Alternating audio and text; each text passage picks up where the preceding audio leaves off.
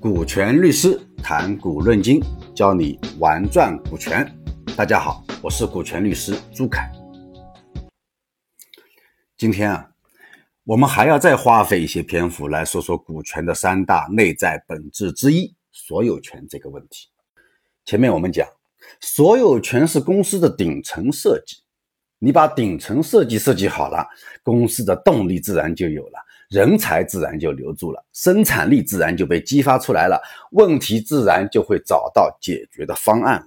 而且我们说啊，我们现在比过去任何时候都更需要学会运用股权。那么我今天就来解决这个问题，所有权这个问题啊，因为我觉得现在大家一谈到股权，首先想到的是控制权、分红权或者说收益权。我们往往忽视了股权最重要的这个本质，就是所有权。但是，我认为所有权是另外两个权利的基础啊。所以，我觉得我们缺什么就补什么。我们多说一点所有权的原理和所有权的道理啊。上一篇我们拿国家经济发展来做类比，我们改革开放，所有权一打开，GDP 就蹭蹭的往上窜，一举拿下了世界第二。啊，搞得现在美国政府天天针对中国经济进行打压，这就是所有权在经济发展原动力上面发挥作用的一个事例。那么，我们今天继续来说一下，为什么现在比过去任何一个时候更需要运用好股权这个工具？现在跟过去有什么不一样呢？我说，最重要的是生产方式发生了改变。我们人类从农耕时代到工业时代，跨越了一个生产方式的改变，我们称之为工业革命。工业革命产生出来了巨大的生产力，由此导致我们的社会发生了翻天覆地的变化。劳动力从土地上解放出来，纷纷流入城市，构成了工业革命的大浪潮。第一次工业革命让英国成为世界工厂，生产力超过世界上所有其他国家的总和。啊，英国创造了以前无法比拟的物质财富。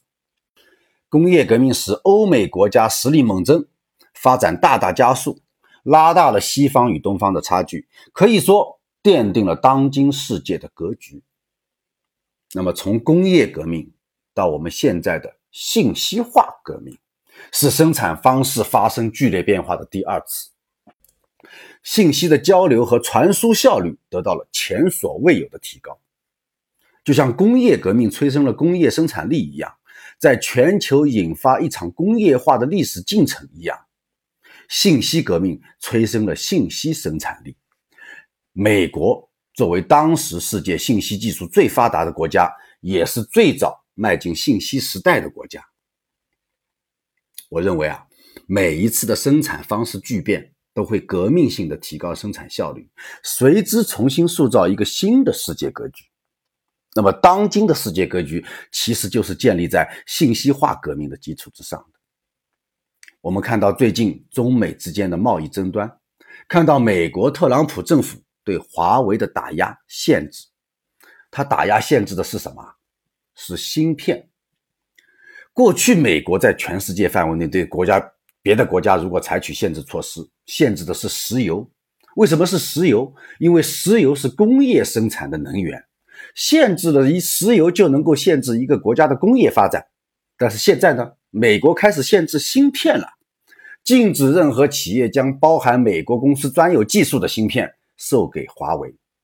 那么，芯片是用来做什么的？是用来计算的。计算的是什么呢？是数据，是海量的信息。所以，芯片就是信息化时代的石油，是动力源泉，是核心原材料。所以，不管我们在讨论任何一个现实问题，包括法律问题，我们首先都要理解我们所处的这个时代背景。任何事物都是发生在一定的时代背景之下的。你要是不理解时代背景，那么就像农民种地不看天不看节气，你一味的低头种地，那么这种努力是不会有结果的。那么，信息化时代跟股权有什么关系呢？有。因为生产力的关系，信息化的时代改变了生产力，提高了生产效率。生产力的生产模式一旦发生变化，所以企业的经营模式也就随之发生变化。那么，所有权模式也必须要随之发生变化，否则你企业的整个系统是适应不了生产力的变化的，企业就会被淘汰。那么，生产力其实是什么？劳动力就是人力资源，就是人。我们从个体上来说，个人要去适应企业，但是从宏观上来说，企业也要去适应劳动力。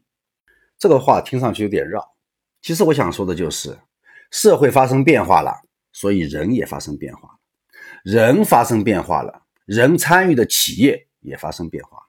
所以你企业的整个体系如果说不发生变化，你就适应不了人，也就适应不了这个社会。那么劳动力跟过去，或者说我们的人跟过去发生了怎样的变化呢？而这种变化又会怎样的影响企业的整个体系，乃至于股权的顶层设计呢？我们在下面的节目中间会跟大家。继续来介绍，好，感谢今天的收听，我们下次再见。